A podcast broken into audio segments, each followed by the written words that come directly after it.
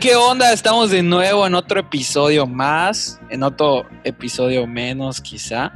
Eh, pues no se sabe, ya les dijimos que esto es un misterio, no sabemos hasta cuándo eh, terminaremos este, este eh, podcast. Que pues la verdad es que ha sido divertido, nos hemos divertido, lo estamos disfrutando Pedro y yo. pues ya saben, para pues perder el tiempo quizá y realizarnos a nosotros mismos. Aquí nos venimos a desestresar y a sacar todo lo que tenemos. Entonces, para este episodio, bueno, antes que nada quiero que salude Pedro, que salude al público. Bueno amigos, ¿cómo están? Otra vez, pues aquí estamos dándole. Pues no sabemos, como dice Felipe, no sabemos si este será el último, si será eh, más duradero que la pandemia, no sabemos cómo eh, cómo serán los tiempos para en Altavoz Podcast, pero aquí andamos con invitado, ¿eh? Hey, claro que sí, así es, como dice Pedro. Hoy tenemos un invitado, un amigo, un hermano, la verdad, que en mi vida personal me ha ayudado bastante. Eh, lo quiero mucho, lo aprecio, de verdad. Y hoy nos acompaña Josué, Josué Manuel eh, saluda, Josué. Hey, ¿qué tal? Saludos a toda la audiencia de aquí de, en Altavoz. Me da mucho gusto estar aquí con dos de mis amigos, con Pedro y con Felipe. Es, un, es una gran labor la que han hecho. La verdad es que están muy divertidos los podcasts y yo creo que vamos a pasar una, un tiempo agradable, un tiempo cool y pues a platicar de lo que vamos a hablar ahorita. Hey, sí, sí. Antes, antes de empezar, quiero decir que Josué es cuñado de, de Pedro es, ah, es, sí. Es, esposo de Damaris, la que ya tuvimos de invitada hace dos episodios. Eh, lo quemaron un poco el, en el episodio pasado, pero aquí lo tenemos como invitado. Decidimos pues traerlo, traerlo para que pues escuchen y, y, quizá, quién sabe, aprendan de su experiencia de él, ¿no? Entonces, quiero decirles que el capítulo de hoy, el episodio de hoy, se va a titular Mis temores más grandes. Yo creo que a todos nos ha pasado siempre, y, e incluso a mí en la actualidad, le tengo, tengo temores, ¿sí? Creo que es algo normal del humano. Eh, si no tienes temores, eres un robot de verdad, porque siempre tenemos este miedo, no porque ya buscamos qué es el miedo en sí, pero sí el temor o la incertidumbre de qué pasará en un futuro y de lo que queremos hacer hoy, pero tenemos la duda y el temor de lo que nos pasará mañana, ¿no? Y bueno, para empezar, eh, como premisa, quiero pues eh, platicar una experiencia acerca de un temor que, tuve hace tiempo. Eh, hace pues ya como un año, yo creo, año y medio quizá, yo tenía el, siempre he tenido pues este, eh, eh, siempre he querido viajar eh, fuera del país, ¿no? O sea, conocer el mundo en el que vivimos, la tierra en la, que habitamos. Y la verdad es que pues se me dio una oportunidad para poder viajar al extranjero, pero aquí es cuando entró el temor en mí y yo decía, ay, es que no sé si estoy preparado para irme, ¿no? No sé si, ¿qué tal si no la hago? ¿Qué tal si, si se me olvida el inglés y ya ya no sé qué decir y guachacheo ahí, me burlan, ¿no? Y entonces empezó a entrar el temor en, en mí, en, mi corazón, esa raíz del temor en mí. Y pues mi mamá siempre pues me dijo, hey, échale ganas y vamos a tramitarla y así. Pero a raíz de, de mi temor, o sea, de que yo no quería hacerlo porque tenía miedo de qué me iba a pasar, de que qué tal si reprobaba la materia, porque iba a ser un intercambio estudiantil. Entonces, pues yo me hice guaje, me hice tonto y por esto mismo, porque yo tenía temor. Entonces no saqué a tiempo mi pasaporte. Eh, cuando tramité, terminé de tramitar la beca, pero tenía que meter mi pasaporte y como yo no lo tenía, porque no me lo habían dado en que me tardé, pues allá fue un rollo y sí, no me terminaron dando esta beca, ¿no? Entonces, ese día aprendí algo importante que, y, e incluso ya lo he platicado en, en, en, creo que en el primer episodio, eh, que nunca nos sintamos, eh, pues no sé, o sea, no aptos para algo, ¿no? Eh, porque el temor que, llevamos, siempre va a haber el temor en, nosotros, siempre. Pero ahí es cuando nosotros debemos de dar ese paso y decir, bueno, pues lo voy a intentar, ¿qué, qué más va a pasar? ¿no? O sea, ¿qué, ¿qué me puede pasar? Uso traductor y listo, no pasa nada. Y, y mientras, y ya no te quedaste con, con esa espina, con ese de que qué hubiera pasado. Entonces, desde ese día yo aprendí que mis temores no, puedes, no pueden ser más grandes que yo o, o, de, o, de, lo que soy capaz, porque quizá en ese momento no te sientas capaz, pero hey, nadie está capacitado para hacer las cosas, ¿no? Entonces esa fue mi experiencia con el temor. Eh, me arrepentí muchísimo porque imagínense, viajar al extranjero, todo pagado y conocer nuevas personas, nuevas culturas. O sea, creo que es una experiencia inolvidable.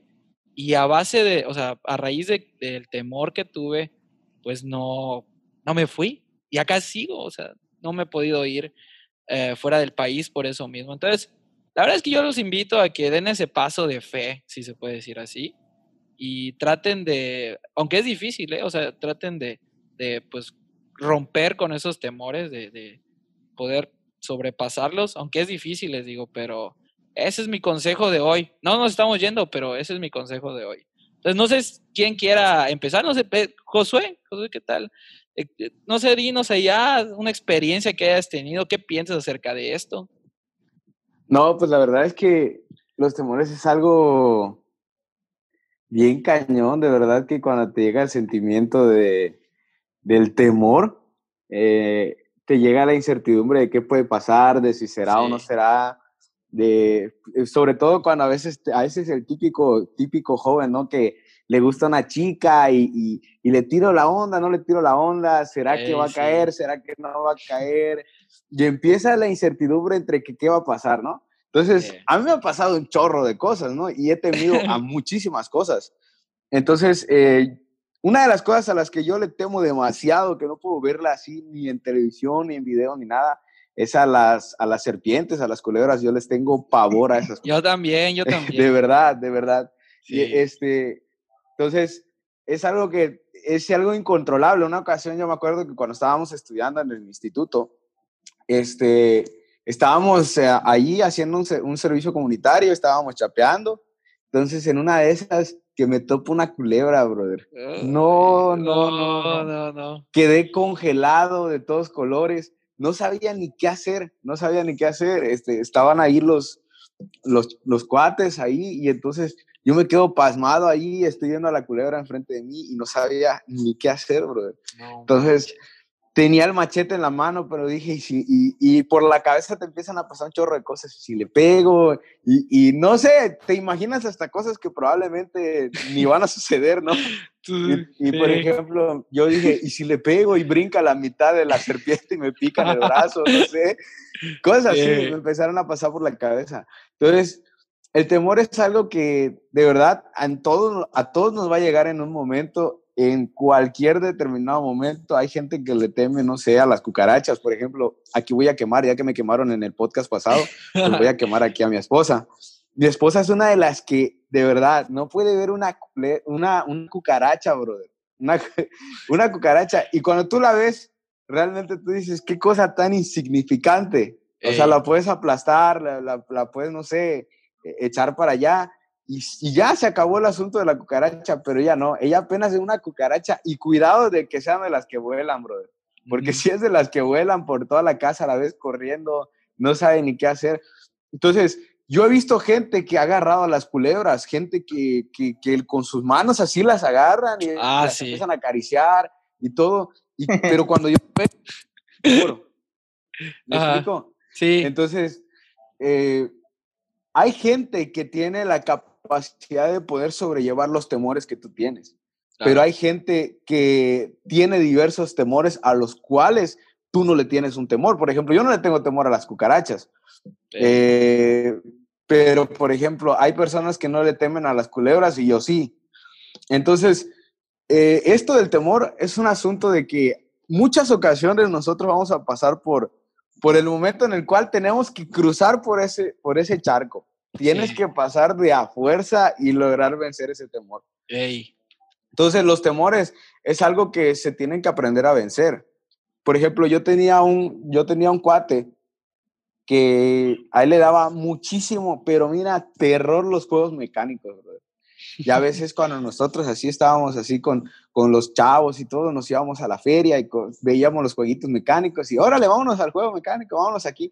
Y yo soy una de las personas que no me, que no me molesta, no le tengo temor a las alturas, eh, probablemente soy muy aventado para este tipo de cosas de los juegos mecánicos, pero hay brothers que no pueden ni tan siquiera verlo porque sienten que se les viene encima el juego. Entonces, así era, así era mi cuate. Entonces, en ese momento que todos decidimos, no, pues vamos a subirnos a este, a este grande. Y empezaron todos, no, y empieza mi cuate, no. ¿Cómo lo logramos convencer? Le dijimos, bueno, mira, te damos tanto si te subes al juego mecánico. Y hasta dinero baila el perro, ¿no? Eh, ándale. Entonces, hasta que lo convencimos, subió. Ese brother gritó como no tienes una idea en el juego mecánico. Ni las mujeres gritaban tanto como él. Pero, ¿sabes qué pasó? Que después de que él enfrentó un miedo, en su caso, estoy hablando de en caso de él, después de que él enfrentó ese miedo, él pudo darse cuenta que la realidad de las cosas es que no pasa nada con tu poder subir a las alturas, poder estar en un juego mecánico. Entonces, la, la, realidad de las cosas es que siempre tememos lo peor, de que si la serpiente nos puede picar, de que, por ejemplo, hay gente que me ha dicho, es que una serpiente a veces te ve y se va, no pasa nada. Pero nosotros que tenemos ¿qué pasa? La vemos y, nos, y pensamos lo peor, ¿no? Que nos va a picar, nos vamos a morir, nos vamos a llegar al hospital, no hay cura, esto, el otro. Entonces, la gente, la gente a veces necesita comprender que no, no se tiene que enfocar tanto en, en, el resultado de lo que viene, sino en el vivir el día a día, vivir el momento y disfrutar. y se acabó. Sí. Entonces, esta es una de las cosas que de verdad a mí me ha servido como mucho en, en demasiado de los temores que, que, yo he tenido a lo largo, porque yo les digo, yo soy una persona que eh, ha tenido muchos temores, inclusive con aventarte con una chica. A mí me ha pasado que he tenido temores en que no sé cómo va a reaccionar, en que no sé cómo hablarle, no sé cómo llegar, no sé cómo hacer esto. Entonces, este tipo de cosas son, son algo que tenemos que aprender a afrontar. La persona que no aprende a afrontar temores siempre va a vivir bajo, la, bajo el mismo, lo mismo, lo mismo y se va a repetir la secuencia y la secuencia y la secuencia. Entonces, el, uno de los consejos que yo puedo dejar aquí a todos los que escuchan este podcast es que lo primero que tú tienes que hacer es enfrentar el temor. Siempre dale la cara al temor. Nunca te quedes de espaldas, nunca te hagas al tío Lolo como que nada pasa, sino como, sino simple y sencillamente, cuando una persona va a morir, cuando una persona le espera lo peor, es algo que ya está prácticamente, si podemos decirlo así, ya está destinado, ya está marcado. Una persona puede morir inclusive durmiendo. Hemos visto personas que se han, se han muerto durmiendo. y, tú las ves, son personas de bien, probablemente no, no toman, probablemente no salen a fiestas eh, y, probablemente tengan el temor más grande de, no sé, de, de morir aplastado, de morir eh, ahogado, porque hay gente que teme morir ahogado, gente que teme morir quemada, pero son gentes que, que al final de cuentas, cuando te llega tu día, te llega la hora, te llega el momento, entonces, en un abrir y en un cerrar de ojos, eh, listo, se acabó, ya partes de este mundo. Entonces, a veces nosotros esperamos lo peor de los temores y, y esperamos el peor resultado y esto nos detiene y se convierte en una barrera mental, sobre todo en la mente, porque todo el juego y, todo el campo de, este, de este rollo del temor está en la mente. Entonces, nosotros debemos de comprender que la única manera de tú poder eh, enfrentar es irte sobres contra esto que se te viene encima. O sea, no te estoy diciendo que vayas y tú tomes de la cabeza a la culebra, porque por obvias razones no sé, las culebras a veces tienden a reaccionar. ¿Sí me explico? No, no me refiero yo a esto, sino que una persona no puede vivir todo el tiempo con el mismo temor.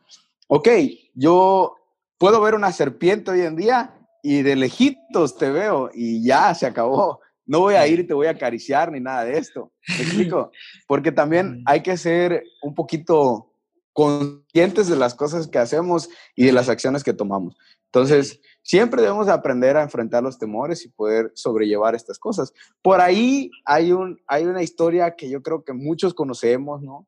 Y, no quiero entrar en temas eh, que son controversiales, en temas religiosos ni nada de eso, mm. pero todos hemos escuchado esa famosa historia de David y Goliat. Todos.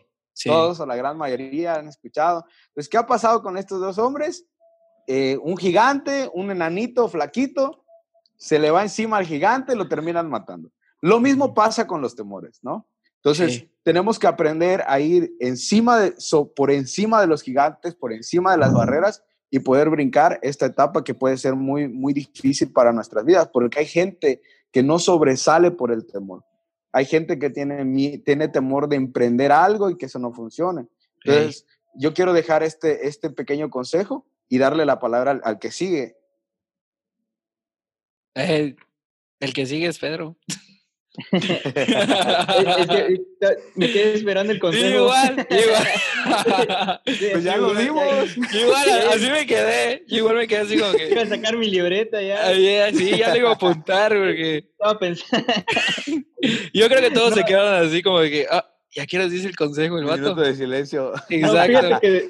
Fíjate, que, todo lo que dijo, eh, concuerdo, y desde que comenzaron a hablar los dos, ya tenía como que estructurado lo que iba a hablar Mm. Pero creo que pienso complementar en lo que ambos dicen, y es de que a veces dicen, el hubiera no existe, pero yo creo que sí existe. O sea, literal, o sea, creo que sí el, hubiera existe, y ese es el temor al que muchos nos enfrentamos, o a la consecuencia de no enfrentar nuestros temores. cuando, cuando te topas y piensas que el hubiera no existe, pero cuando te encuentras reflexionando, y si hubiera viajado, y si hubiera hecho esto. Y si, o sea, ahí te das cuenta que se vuelve una realidad. Ahora que estoy estudiando un poco de psicología, eh, de repente yo tenía un poco de luchas desde pequeño. Tengo muchos trips en mi mente, no sé, cosas que leo, cosas que me pongo a pensar y me doy mis viajes. No fumo mota, nunca he fumado marihuana, pero siempre me, he dado mis, siempre me he dado mis viajes de pensamiento y reflexiones. Psicodélicos. Y siempre me, topo con conferencistas que te dicen, no puedes eh, controlar la circunstancia, pero puedes controlar tus emociones o, te puedes controlar a ti. Y yo estaba de acuerdo hasta cierto punto. Sin embargo, cuando de repente Pedro se encontraba ante la circunstancia, por más que quería tomar control de sí mismo, no podía. Y entonces eh, me doy cuenta, ahora que estoy estudiando un poco de psicología, eh, ninguna de las escuelas eh, de grandes pensadores o que han postulado esto de metodologías con todo lo que tiene que ver con la mente, ninguno de ellos te dice o está de acuerdo que tus emociones se controlan. Quizás en un principio se, se pensaba, más bien usan el término gestionar. Y este, este término quiere decir en el hecho de saber de que no vas a tener el control de todo, pero sí puedes decir, si entra un 70% y tú puedes absorber un 70% de, de valor, ese 70% lo vas a tomar, aunque no tengas el control del otro 30% de miedo, pero vas a trabajar con ese 70% de valor o de fe que tengas en este sentido. Y es bien importante, porque muchas veces cuando te enfrentas a eso, dices, no me está dando el valor, no me está dando en la fe, no me está dando esto. Es donde viene ahora sí el trip del miedo, donde dices, no lo voy a lograr. Sí. Pero cuando te encuentras que no es tu deber controlarlo, pero lo puedes gestionar, te das a la tarea de decir, ok, si la vida te da limones, pues haz limonada, ¿no? Puedes hacer eso, puedes pensar de esta manera, de un método más sencillo. Y me encanta cómo, cómo, cómo lo enfocan, cómo lo ven. Al menos Pedro en lo personal, de, de mi kinder, que tengo buena memoria, la verdad tengo buena memoria, me acuerdo de mi kinder, hasta terminar mi primaria, bueno, quinto de primaria, sufrí bullying pesado, bullying pesado. ¿Por qué? Porque siempre he sido flaco, y, yo crecí hasta mis 17 años.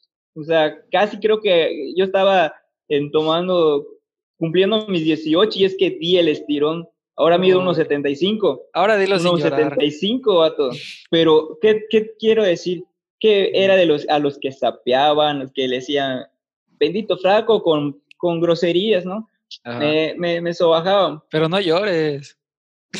Pero ve esto, a pesar de todo esto, siempre, siempre, siempre he estado metido en rollos de así, de analizarme y cosas así. Bueno, Sí. el punto es que hago estudios de mi temperamento, cosas así, todo a lo largo de mi vida, y me doy, cuánto, me doy cuenta de algo. A pesar de que, tení, de que había sufrido bullying, de que sufrí mucho de este tipo, siempre mi, mi temperamento era eh, egocéntrico. O sea, era algo que yo no explicaba. A pesar de que me hacían bullying, era algo así como que venía el bullying y... Pero no quiere decir que el problema no era que lo recibiera, sino que yo no lo recepcionaba, pero siempre estaba ahí. Y Sí. ese mismo ego, esa misma forma de, de, eh, de mi temperamento de ser, me hizo ser que a los, al, en sexto grado de primaria, como que despertó esa parte de mí donde ahora, aunque si tú me decías, bendito flaco, eh, eh", y ya sabes, "Eh", esa onda, yo me volteaba y yo te decía, bendito gordo, maldito negro, o sea, le, le, le giraba el bullying, ahora era yo quien tenía esta facilidad de, de hacer el bullying, pero no me había dado cuenta, loco, que Pedro lo que empezó a hacer era, con este temperamento, era nega la negación a mis miedos o temores. Ey, ¿Entiendes? Entonces, Sí. siempre me aventaba al ruedo, pero cuando estaba en la circunstancia, yo decía, ching, ¿qué- ¿en qué estoy, vato? sí. Entonces, que o sea, no alcanzaba a medir mis temores, no Ujú. literal, o sea, eso era algo que sí logro entender que fue mi miedo mayor, que cambió mi perspectiva hasta que me acerqué en una primera instancia a la iglesia, porque mi, mi, mi acercamiento fue primero a la iglesia y después con Jesús a una vida de fe, ya quitando todo lo religioso. Cuando conocí a Jesús, es- escuché hablar de Jesús, mi perspectiva cambió de este miedo, porque mi mayor miedo era el de la muerte. Mm. Podrá sonar tonto, pero yo era de los que estaba de repente en el taxi, loco, y yo, Sí. si yo me dormitaba en el taxi, era de que, ching, ya me había figurado que chocó, que atropelló, o sea, bien, Te despertabas todo así, chueco, loco, ¿no? ajá. E- Estabas de la fregada de este temor que yo tenía hasta antes de llegar a la iglesia. Y me acuerdo que de pequeño me pasó de que mi mamá y mis papá y mi papá sabían mis temores porque lo, lo me identificaban.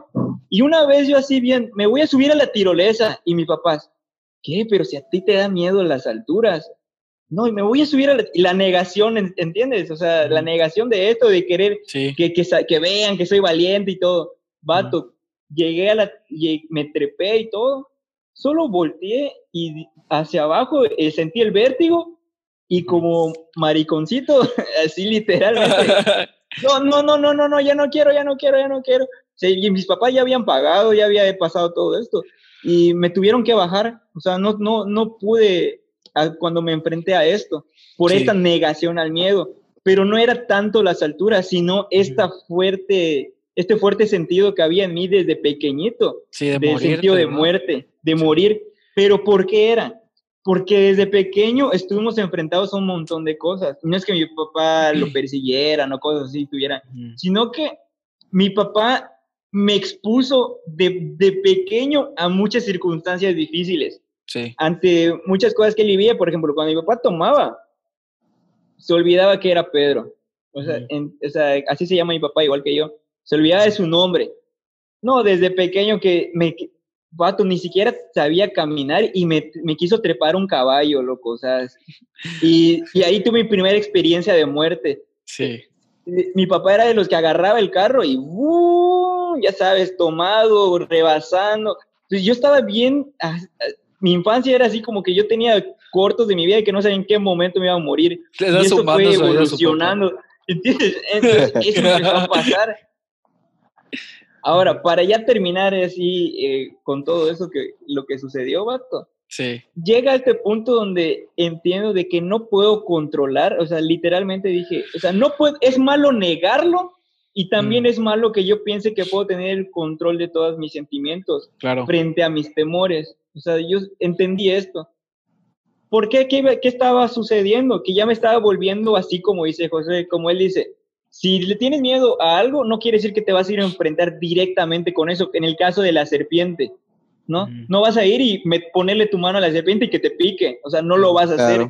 Sí. Eh, hay otras maneras de gestionar y de enfrentar ese miedo.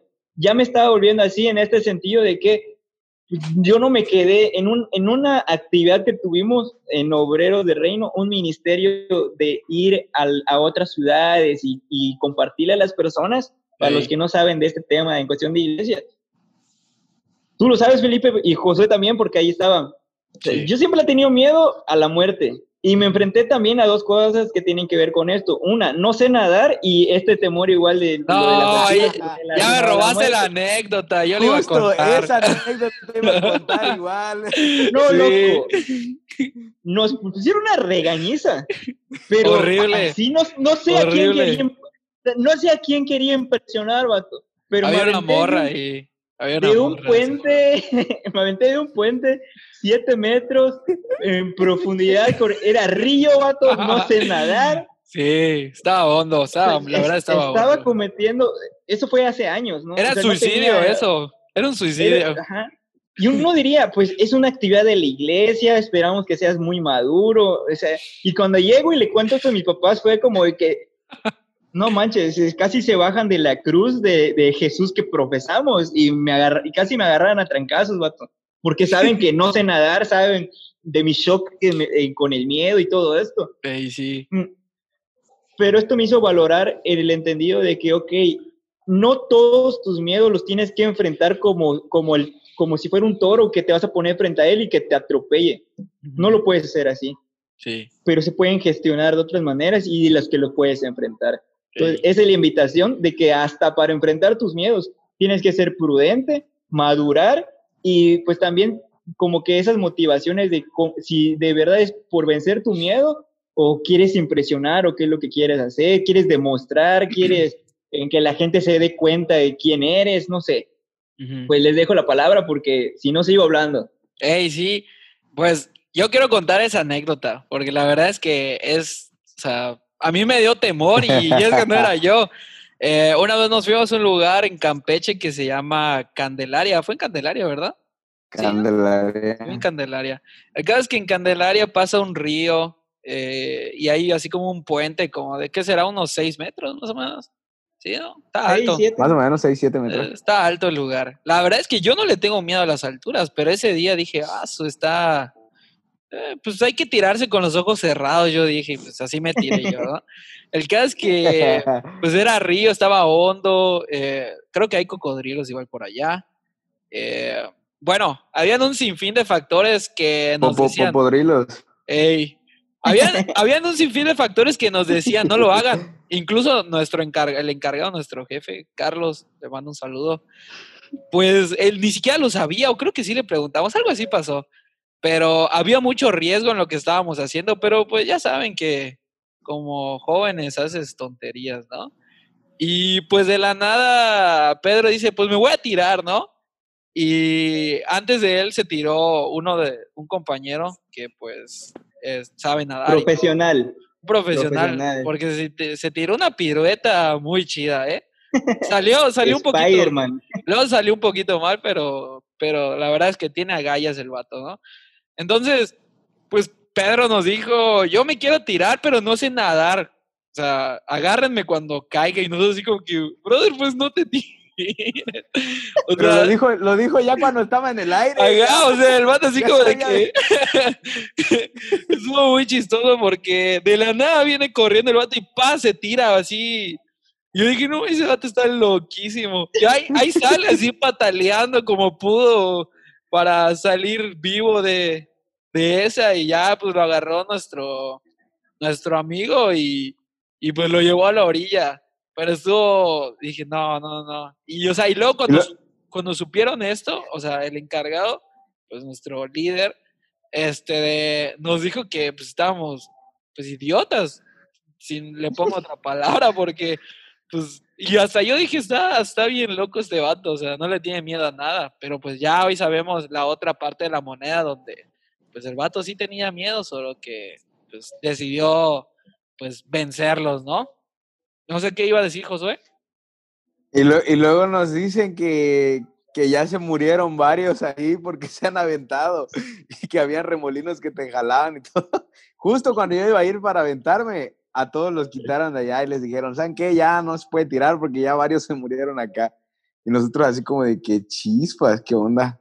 Pero pues bueno, el Pedro se aventó y venció esa, esa parte de él, ni se acordó del miedo ni nada. Pues sí, vatos. Y en ese momento, yo porque estaba bien así, ¿no? Tripeado de, eh, con esta idea de que no, los miedos, yo no tengo miedo y pues hay que enfrentarlos, hay que vencerlos. Pero hasta para eso hay una tarea, ¿no? A veces demeritamos mucho la, eh, el profesional eh, de la psicología porque pensamos que no, la salud mental no hay que atenderla y todo. Pero a veces no solamente atiende en este punto de que si estás defectuoso mentalmente, a veces eh, el trabajo que hace un psicólogo es en como que orientarte en las ideas que tú tienes de la vida. Y quizás no he ido nunca a terapia como tal, pero el, el, el hecho de estarlo estudiando, estar en este ámbito, pues como que me hace darme una idea de que no manches, literal, qué idiota estaba con esos pensamientos. ¿no? Porque me di cuenta de que, ok, sí, guerrero, vamos a enfrentar esto, vamos, vamos a vencer lo otro, pero hasta para esto hay que, hay un plan, hay, hay que saber cómo gestionar este tipo de circunstancias, vatos. Y es bien importante, porque en efecto nos, van, nos vamos a topar con estas circunstancias de que no vamos a querer enfrentar y vamos a querer ir de lleno, y por eso a veces fracasamos en nuestras relaciones cuando nos acercamos a una morra de mala forma, con, un, con, una, uh. a veces hasta altaneros de que lo voy a vencer, voy a hacer lo otro, o sea, son porque son cosas que tenemos en la mente. De claro, es un riesgo, carnal. Porque puedo hacerlo, pues me arriesgo. Y si no se da, pues ni pex. Sí. Y yo creo que las cosas no son así. Pero no sé ustedes qué piensan. Hey, pues yo creo que, bueno, o sea, como lo acabo de decir, la vida es un riesgo, ¿no? creo que sí. A veces, pues como hombres somos bastante atrabancados, quizá. Este, no quiere decir que no haya temor de hacer las cosas, pero creo que al final somos un poco como más atrabancados, más aventados, sobre todo Pedro es Juan. Sí. Porque, pues igual lo platicamos en episodios pasados con, con Nati y con Damaris. Creo que pensamos menos las cosas cuando las vamos a hacer, ¿no? Este, a veces, bueno, no sé, o sea, las mujeres, pues cada quien es diferente y cada mente es un mundo, ¿no? Pero pues quizá ellas piensan un poquito más las cosas y no sé, a lo mejor hay más temores en ellas acerca sí, eso de, ley. de, alguna incertidumbre, ¿no? Ah, igual y hay hombres que son así. Yo la verdad eh, sí pienso las cosas, pero no al nivel de que pues me pongo así. Es que hay gente que se pone muy intensa, siento. Piensa. Yo les quiero hacer una pregunta. ¿Cómo, ¿Cuál es la forma en ¿cómo se saben que tienen miedo? O sea, ¿qué, ¿cómo reacciona su cuerpo, su mente cuando, para que ustedes se den cuenta? ¿O qué tiene que sucederles? No sé, en una manifestación física para que se den cuenta de que están teniendo miedo. Eh, probablemente escalofríos. Bueno, en mi caso. En mi caso yo siento que así como que se me pone chinita la piel. Sí. Algo así más o menos de que, por ejemplo, cuando vi la culebra ese día que estaba yo ahí, que les contaba al inicio, Sí. Eh, se me puso así la piel chinita porque literal la había así bien cerquita. O sea, yo estaba agachado, yo estaba inclinado, estaba arrodillado así y, la vi a una distancia que era de, mí como de un metro, un metro y medio. Entonces, ah, eh, y no era una culebra pequeñita, estaba grande. Ay, ya, ya no hables este, de culebras, que yo sí me pongo mal.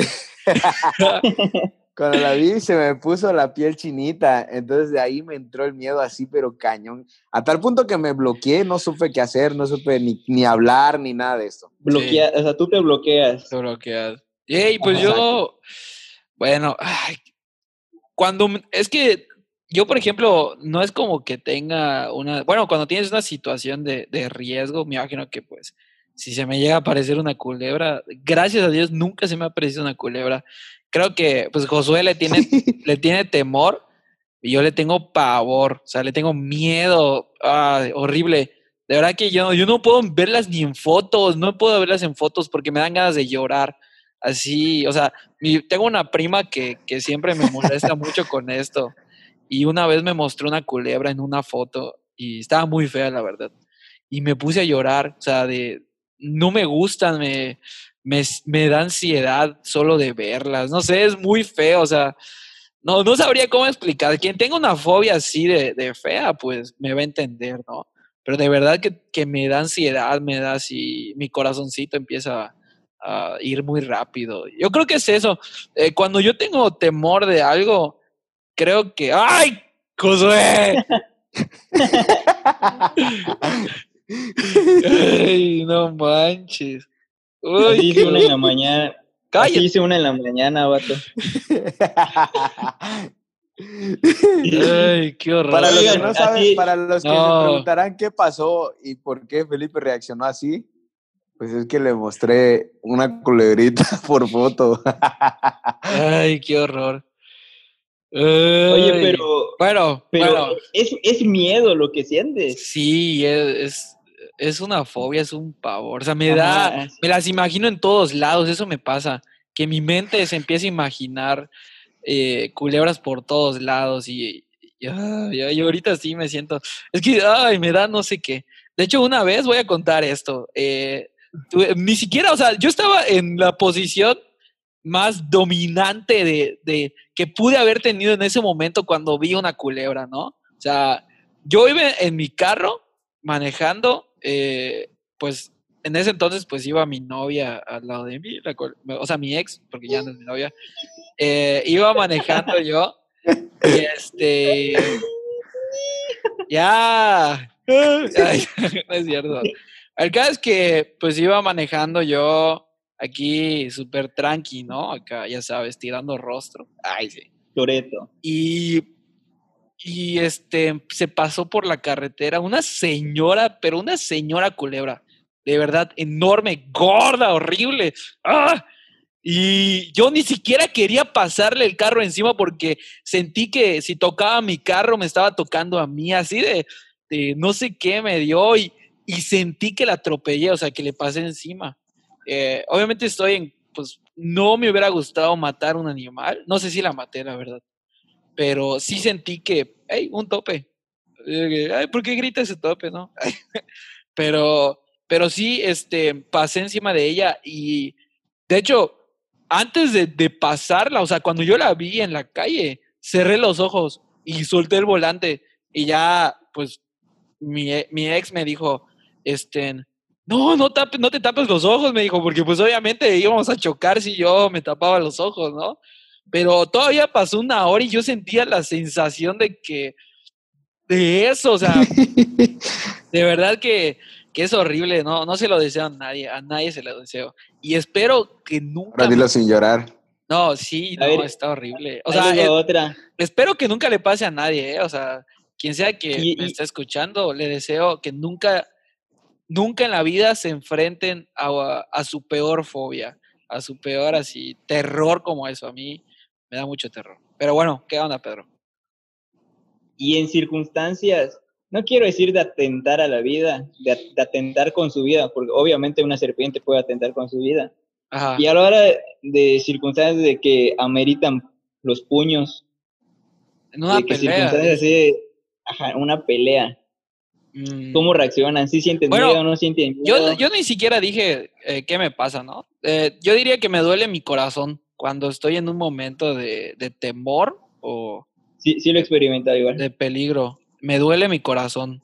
Eh, siento una presión muy grande. Eso es lo que me pasa a mí. Pero bueno, para pelear, la verdad es que no soy una persona... Bueno, sí soy algo, este, busca pleitos. O sea, no así tan tan así, pero pues sí, sí, sí soy muy este pelonero quizá. Em, mi familia lo sabe, pero bueno. Eh, trato muchas veces como de que llevar la fiesta en paz, pero pues soy que como de que cuando ya te pasaste mucho rato echando pues ahí, pues sí, sí, sí me pongo pues algo loco, ¿no? Pero bueno, el que es que mm, no sé, o sea, nunca, eh, sí me he peleado unas dos veces en mi vida, ¿Pero te da miedo o no te da miedo? Mm, miedo no, no me da miedo. Eh, no sé, es que no le tengo miedo a... No le tengo miedo a morir. Entonces, pues, yo creo que lo primero que muchas personas piensan es de que, ay, ¿qué tal si me matan de un mal trancazo o algo así? ¿no? Hay gente que sí. Mi mamá siempre me dice, ¿qué tal si te matan de, te caes y te rompes la cabeza y así? Pero pues no, no, sé, no le tengo miedo a la muerte, entonces, eh, y pues, ¿qué más me va a pasar? O sea, me voy a pelear, mi, mi honor como hombre quedó alto porque pues me eché el tiro, ¿no? No fue así como que, ay, no voy a, ser igual que tú. No voy a ser igual que tú y no me voy a rebajar así como... Pero, eh, o sea, no te diría que tengo miedo, pero sí me da nervios, como de que ahorita me van a poner una madrina. Ajá, Pero... la neta, yo soy bien miedoso, vato. Literal, o sea, internamente soy bien, bien miedoso. Y esa era una de las razones por las cuales mis papás no se explicaban, o sea, mis papás no se explicaban muchas cosas, querían, o sea, literal, mi hermana el episodio anterior habló de que se sentía muy descuidada y así, pero porque, no sé, o sea, sentí que yo les saqué muchas cadenas verdes a mis papás, porque ellos me conocen bien de pequeño, saben quién soy, cómo soy, o sea, todo lo que hay dentro de mí. Y no soy alguien tampoco que va por la calle así, pero ya lo había, ya lo había experimentado, ya lo había explicado antes de que en la cancha de fútbol es algo que ah. yo no entiendo, no explico, no sé qué me pasa, vato. No sé qué pasa. Yo lo he visto con mis ojos. Creo que es la, creo que es la adrenalina, pero a veces mis papás me decían, si te da miedo, si no manches, ve este vato cuánto mide, está más grande, te, va a porrear, te va a dar una tranquila. Y ahí ves a Perito ahí llegando, güey, con que desviado, güey, no puedo respirar literalmente no puedo respirar porque tengo toda mi nariz chueca, vato. Igual. Pero son esas circunstancias a, la que, a lo que yo quería llegar con el punto de tocar lo de la pelea era, ¿qué creen que, o qué creen que es lo que sucede? Del por qué hay circunstancias ante las cuales sí podemos sacar el pecho, o sea, sí podemos enfrentar nuestros miedos, pero hay otras que mm, de plano no podemos. O sea, ¿a qué creen que se debe?